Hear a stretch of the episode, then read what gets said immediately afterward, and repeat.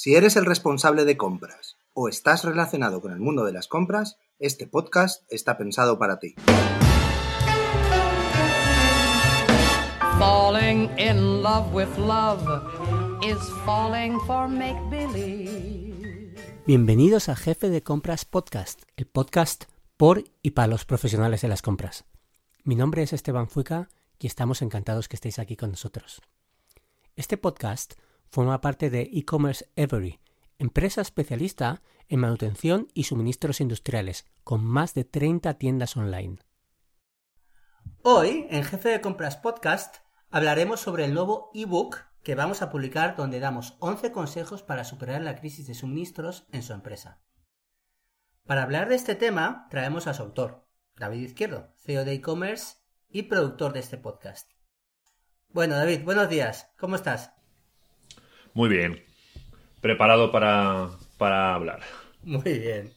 Oye, David, cuéntanos. ¿Cómo se te ocurrió esta idea? Pues te va a parecer gracioso, pero se me ocurrió en un sueño.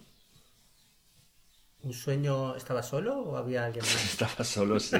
vale, vale. Desde que te levantas con el, te levantas con el run run, eh, consejos para superar la crisis de suministros. en el- Me levanté con eso en la cabeza.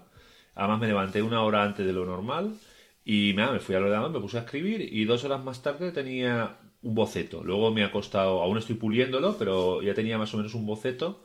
Y ¿sabes qué pasa? Que por las mañanas normalmente cuando te acabas de levantar es cuanto más creativo estás, cuando más, más ágil tienes la cabeza, digamos. Y mira que tú te sueles levantar pronto, que eso lo sé yo. Sí, me levanto a las 6, pero ese día pues me levanté a las 5, tuve un par de horas para poder, eh, para poder escribir y la verdad que salió algo bastante chulo. Qué bien, qué bien, qué interesante. Bueno, David, vamos, si te parece bien, vamos a hacer el análisis de... Es que son muchas ideas, entonces Sí, sí. vamos a ir, vamos a ir de a poco, venga. Hay una Vale. que, que- que me ha gustado bastante que dice, en la actualidad la, la subida de precios son constantes, ¿no? Eso lo sabemos por el tema que ha pasado, el COVID, los fletes, todo el tema, esto ya lo sabemos todos. Pero nos hemos acostumbrado a no discutir cada subida de precio. ¿Realmente tú crees que no podemos hacer nada? A ver, yo creo que la cantidad de subidas, a ver, yo no sé todo, a mí me, llegan prácticamente todas las semanas un correo de un proveedor diciéndome que me ha subido los precios. Entonces, eh, sí se puede discutir. Lo que pasa es que nos hemos acostumbrado ya a ese flujo de subidas de precios y ya no las discutimos. No cuesta tampoco de discutirlas, porque el proveedor tampoco te sube porque le apetezca. Lo que pasa es que siempre hay blancos y negros, y entre las subidas siempre seguramente se pueda renegociar o pelear algo. Entonces, tampoco tenemos que acostumbrarnos a que una subida de precio es la ley y podemos hablar con el proveedor. Lo que pasa es que tampoco podemos usar la- las estrategias de antes, es decir, o, o bajas el precio o no te compro, ¿no? Porque a lo mejor si, si no le, si no le compras no tienes a otro. Entonces tienes que tener cuidado con eso, tienes que buscar ser un poco más sutil. Mira, eh, en, en podcasts anteriores, hablando con, con varios expertos, con Carlos Zubialde, con, bueno, con varios, muchos dicen que es la hora de ser más flexibles ¿no? a, la, a la hora de negociar. Correcto. ¿Tú qué opinas? ¿Tú crees que los jefes de compra deberían tomar más riesgos? Vale, yo, yo te puedo decir cosas que me están pasando a mí. Eh, en Bosch Forniture, por ejemplo, en el tema de la madera, eh, antes me mandaban el, el material precortado porque me venía mejor, tenía más aprovechamiento de la madera, tenía menos mano de obra y ahora me mandan lo que tienen.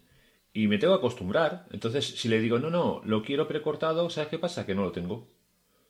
Entonces, al final, eh, tengo que ceder y, adaptarme a lo que hay. Si tengo que trabajar más, pues tendré que trabajar más. Y si tengo que echar más mano de obra, pues es lo que hay. Eh, no tenemos. Cuando había una bonanza en cuanto a, a, a producto que era barato, había un montón, podía ser delicado y decir, pues mira, yo solo quiero que me manden esta calidad con estas características. Pero hoy en día hay que coger lo que haya. Y si le pones muchas pegas a tu proveedor, puede ser que no te pueda servir. Ya que estás hablando de proveedores, David, ¿podrías darnos alguna recomendación a la hora de tratar con ellos? A ver, yo tengo una.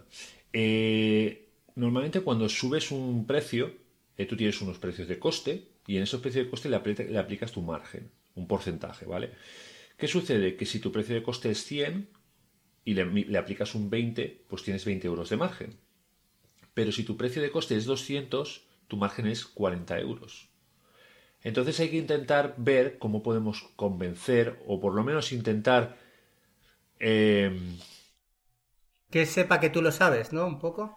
Sí, exacto. Que él sepa que tú eh, sabes que va porcentualmente y decirle, oye, no me apliques todas las subidas porcentuales porque, claro, estás ganando más. Entonces, si ganabas 20 euros, gana 20 euros, pero no me apliques un 20%. Porque entonces estás ganando 40. Claro. Entonces no es cuestión de que tú ganes más, es cuestión de que ganes lo mismo, el producto está más caro y que todos podamos sobrevivir, digamos, entre comillas, a esta crisis. No te van a decir nunca, sí, lo estoy haciendo así, pero lo vas a condicionar, que era la frase que no me salía antes. Vas a condicionarlo porque la próxima vez no te suba el precio porcentualmente, que es la forma más fácil de hacerlo. Claro. tienes 100 artículos, le metes un 20% al coste y ya has sacado los precios, pero hay formas de sacarlos más afinados. Mm, claro. O sea, que no pierdas solo tú, que sea un poco más claro, Al final el proveedor está ganando más porque, aunque el porcentaje sea el mismo, como vende más caro, pues gana más.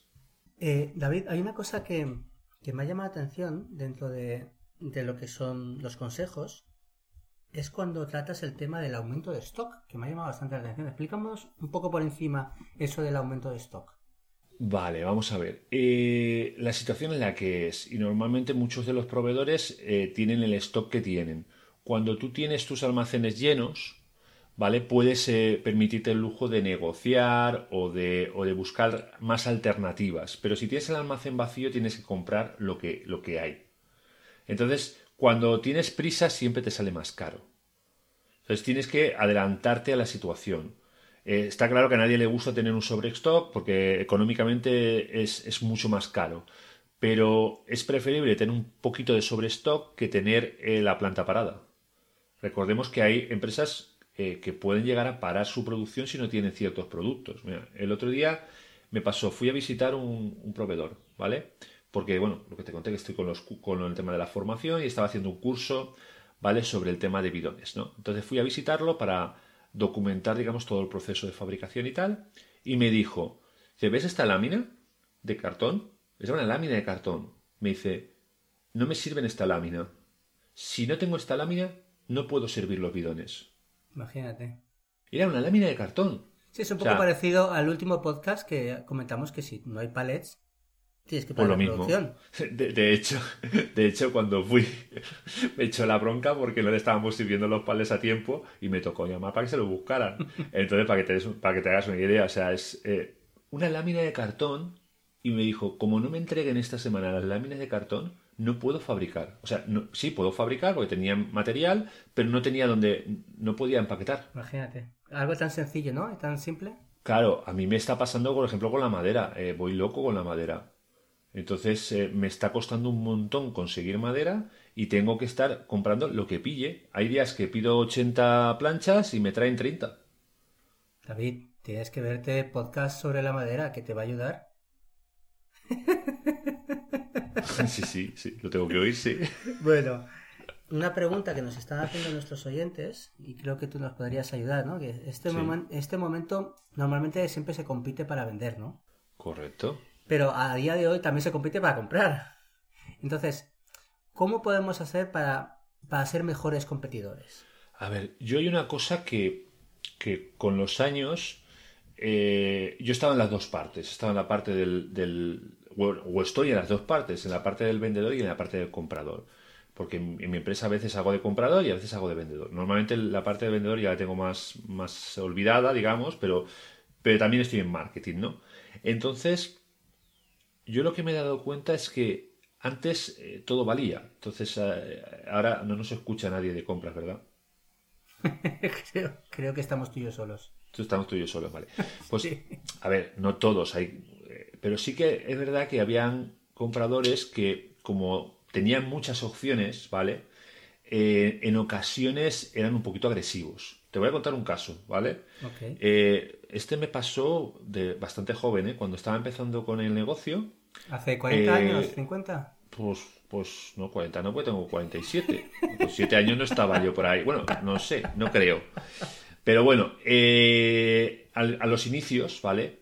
Todavía me acuerdo que conducía, que conducía el camión yo, eh, tenía un cliente que era el 80% de mi, de mi venta prácticamente. O sea, esto que empiezas, vendes más barato de lo que tienes que vender, el cliente consume mucho, se queda toda tu producción y dependes totalmente de él. No tienes tiempo ni de, hacer nada más que servirle. Eso lo pasa mucho cuando empezamos, ¿no?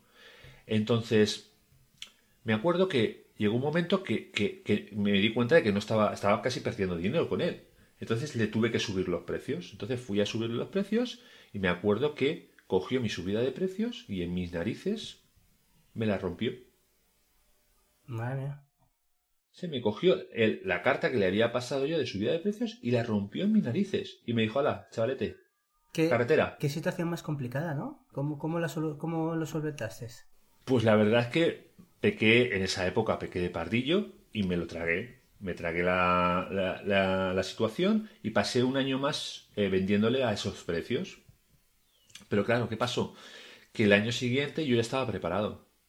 Entonces, cuando le mandé la carta de subida de precios, eh, me dijo, insistió, insistió, insistió, no me puedes aguantar los precios, no me puedes aguantar los precios. Yo recuerdo que creo que le dije que no, igual 60 veces. Pero es que ya no le he vuelto a vender jamás. O sea, sí, por supuesto me dejó de comprar, pero ha intentado comprarme otras veces y les he dicho que no. Porque me... Años después, quieres decir. Años después, sí. De hecho, no era ni siquiera el mismo, el mismo comprador. Me llegaron y dijeron, oye, soy de la empresa tal, eh, tal. Le digo, no, mira, no, te puedo vender. Y me decía, oye, ¿por qué no? Si yo compro mucho. Digo, ya, pero es que no quiero venderte porque me, me vas a consumir mucha parte de mi producción y tengo que suministrar a los clientes que ya tengo. Entonces, con buenas palabras, con educación, pero no le he vendido nunca más. Entonces, como consejo, eh, ahora es el momento de, de darle un poco de cariño, ¿vale? A nuestros proveedores. ¿Cómo se le da un poco de cariño? Pues no es cuestión de pagarles más, que eso no lo queremos, por supuesto, no es cuestión de pagarles más pronto, también es darles cariño, pero es cuestión de eh, interesarnos por ellos. Al final la gente quiere eh, que te interese por ellos. Entonces, tú puedes ir a la empresa de tu proveedor, hacerle una visita, que ahora la gente no está tan acostumbrada a la visita y eso llama más la atención que antes, preguntarle un poco cómo funciona su empresa, qué problemas tienen, eh, cómo puedes colaborar con ellos y si te puedes traer a los pesos pesados de tu empresa, al gerente, a algún directivo, para que te acompañen todavía tiene más fuerza. Entonces ellos están viendo que te estás interesando por ellos. También conoces como sus problemas y puedes eh, usar ese, ese, conocimiento para negociar mejor con ellos. En una visita eh, se establecen relaciones y ahora mismo lo que te interesa es que tu proveedor te ponga delante de, de otro de sus clientes. Entonces, si tienes una buena relación con tu proveedor, te va a poner delante de otro de sus clientes. Porque al final él tiene todo vendido.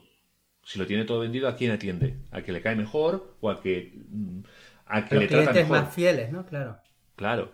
Bueno, eh, lo viste yo en el podcast que escuché de Josan. Mm, Josan solo estaba atendiendo a sus clientes. Ah, sí que lo escuchaste entonces. Sí, sí, lo escuché. Entonces, Josan solo atendía a sus clientes y si alguno nuevo le caía bien, le, le servía, pero, pero claro, lo tiene todo vendido. Entonces. De hecho, le vinieron clientes gordos y les dijo que no. Claro, entonces, pues no fallarle a los suyos. Claro, entonces eh, la confianza eh, al final es una forma de, conseguir que tu proveedor te atienda mejor y, te suministre. Siempre te, va a tratar mejor si tú tienes un, un cierto, una cierta conexión, un, una cierto, un poquito de cariño, vamos.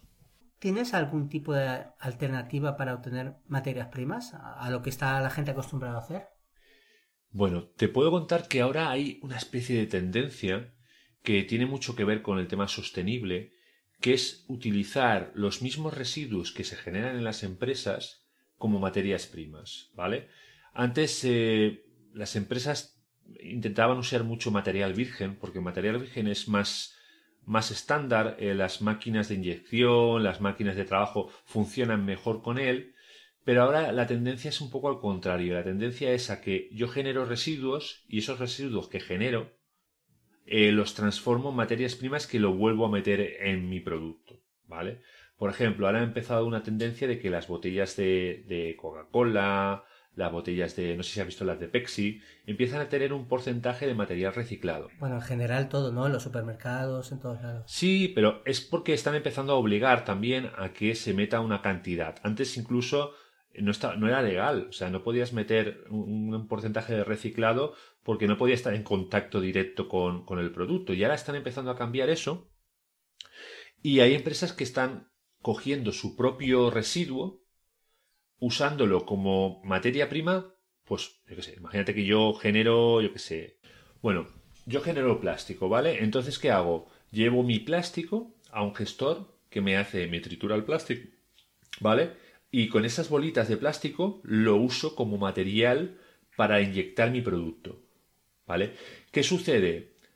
O para, o se lo envío a mi proveedor para que me inyecte el producto.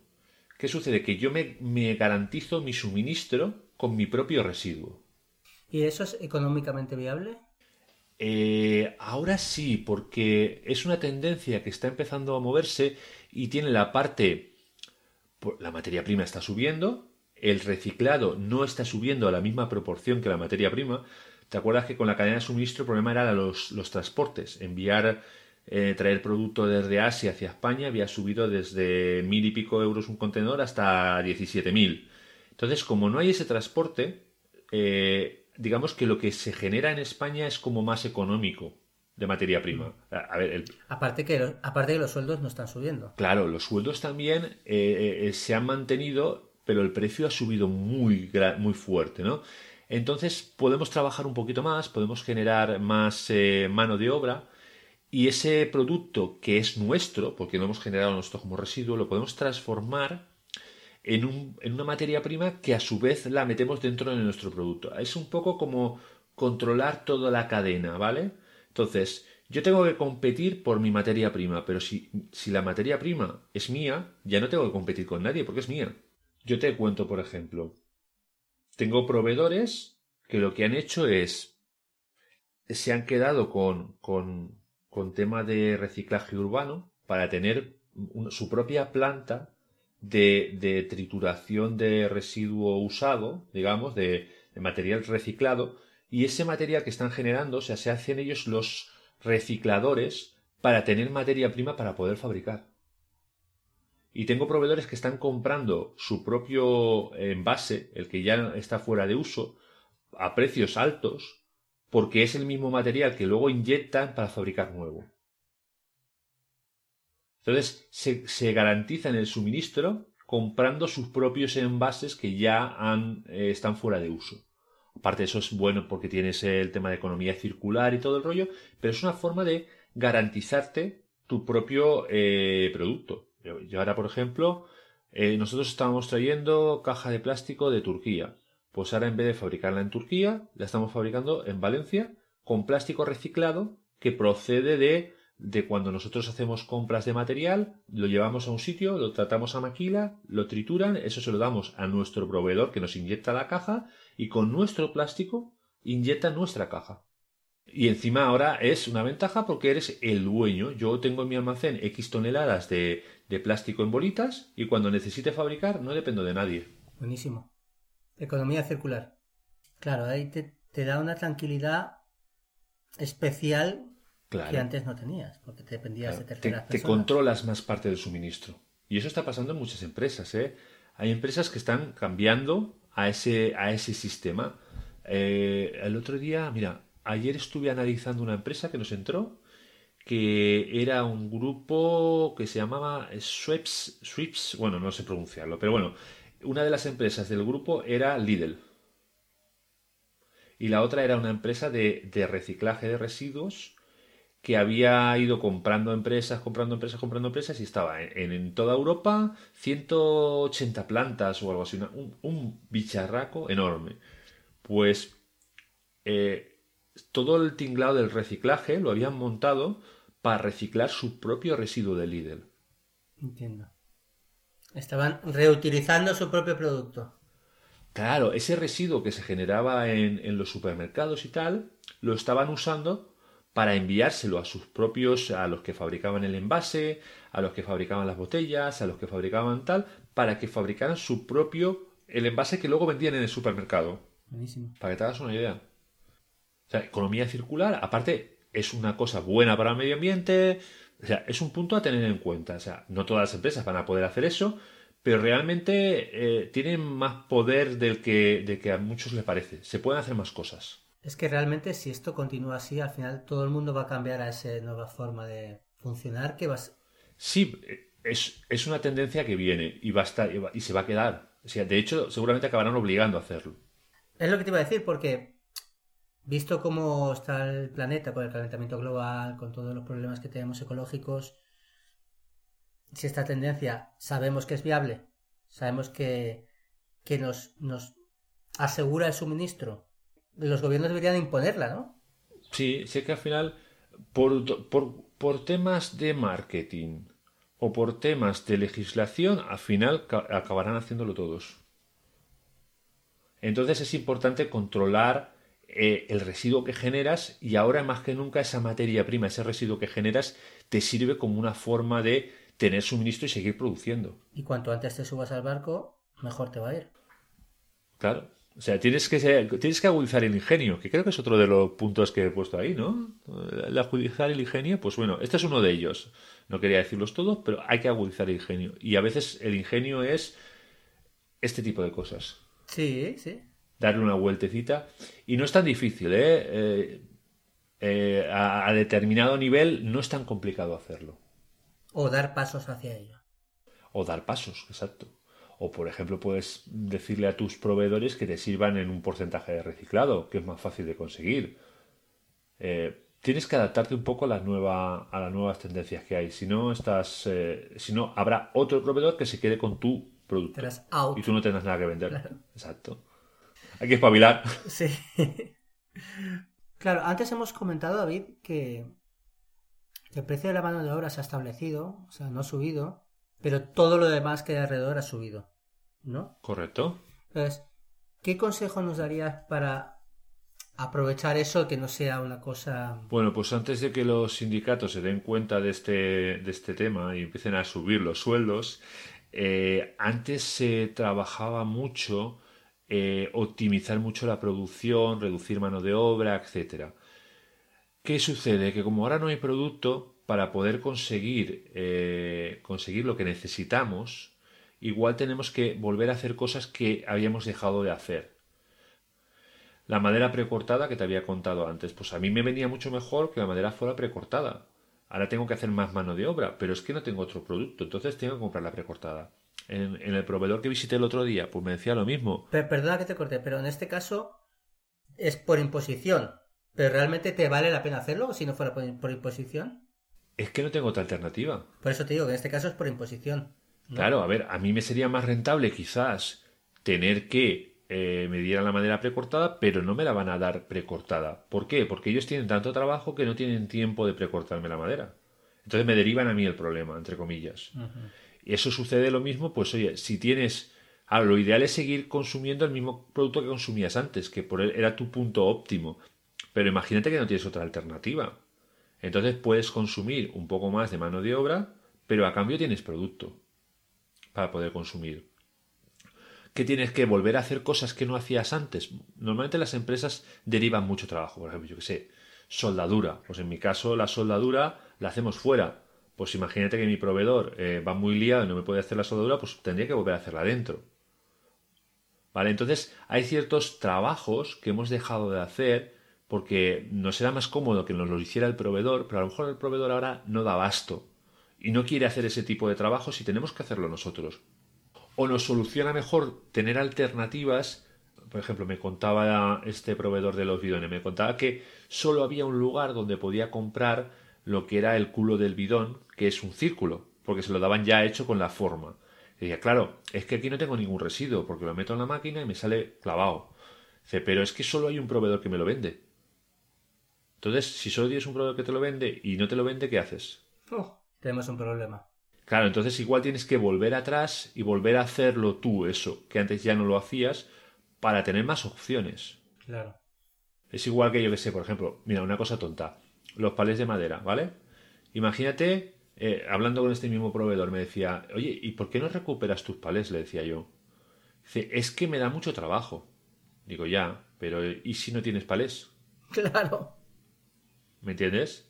Me da mucho trabajo, pero si tú recuperas tus palés, garantizas que tienes suministro de palés. ¿Qué tienes que reparar cuatro palés o traerlos y manipularlos? Pero son tiempos difíciles y hay que hacer cosas que antes no hacíamos. Porque a lo mejor el proveedor de palés no tiene palés para servirte. Claro, esto a a modo global sería que hay que trabajar más o más duro y estar abierto a la contratación. Sí, si es necesario contratar para tener suministro, pues tendrás que contratar. Y si antes te traían las piezas cortadas a medida, pues a lo mejor ahora las tienes que cortar tú. Porque no hay otra opción. Claro, el tema es adaptarte y no caer. Claro, correcto. Bueno, David, por último, así no te robo más tiempo. ¿Podrías darnos un consejo para que nuestra empresa no le falte suministro, aunque estamos en una época muy complicada, lo sabemos todos?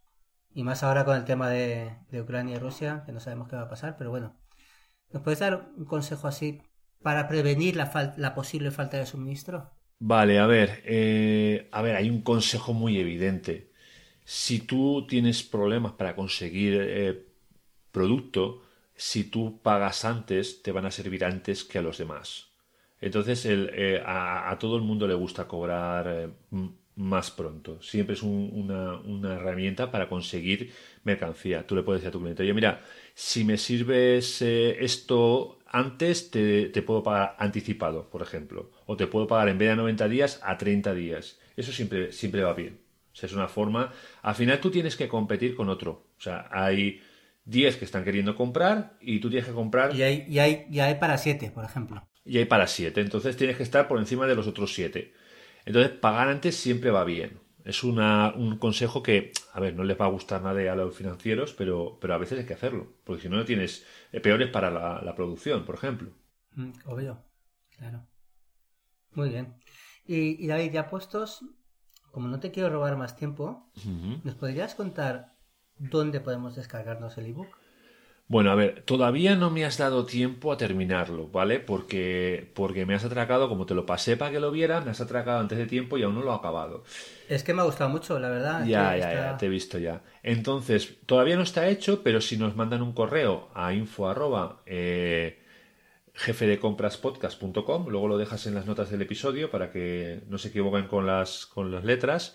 En cuanto esté listo, yo se lo, les envío el enlace para que lo puedan descargar. Muy bien. ¿Y cuándo crees tú que estará listo? Porque ya tienes bastante avanzado, tienes una barbaridad puesto ya. Sí, lo tengo terminado. Pasa, falta pasarlo bonito. O sea, hay que pasarlo por bonito para que le pongan las fotografías y lo dejen tal, pero el texto ya está más o menos afinado. Ah, bueno. Entonces yo creo que en un par de semanas estará terminado.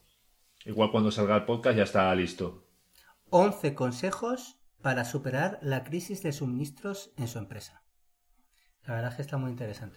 Además, más, más- más de actualidad no puede ser. La verdad, ¿eh? Aparte está muy bien enfocado porque esto hace dos años era diferente. Sí. Y ahora está enfocado a, a la actualidad, ¿no? A, a lo que está pasando hoy en día. A ver, eh, yo lo que, lo que intento cuando hago cosas así es eh, que los, los responsables de compras vean la parte que no suelen ver. ¿Vale? La parte del vendedor, la parte del fabricante, la parte del proveedor.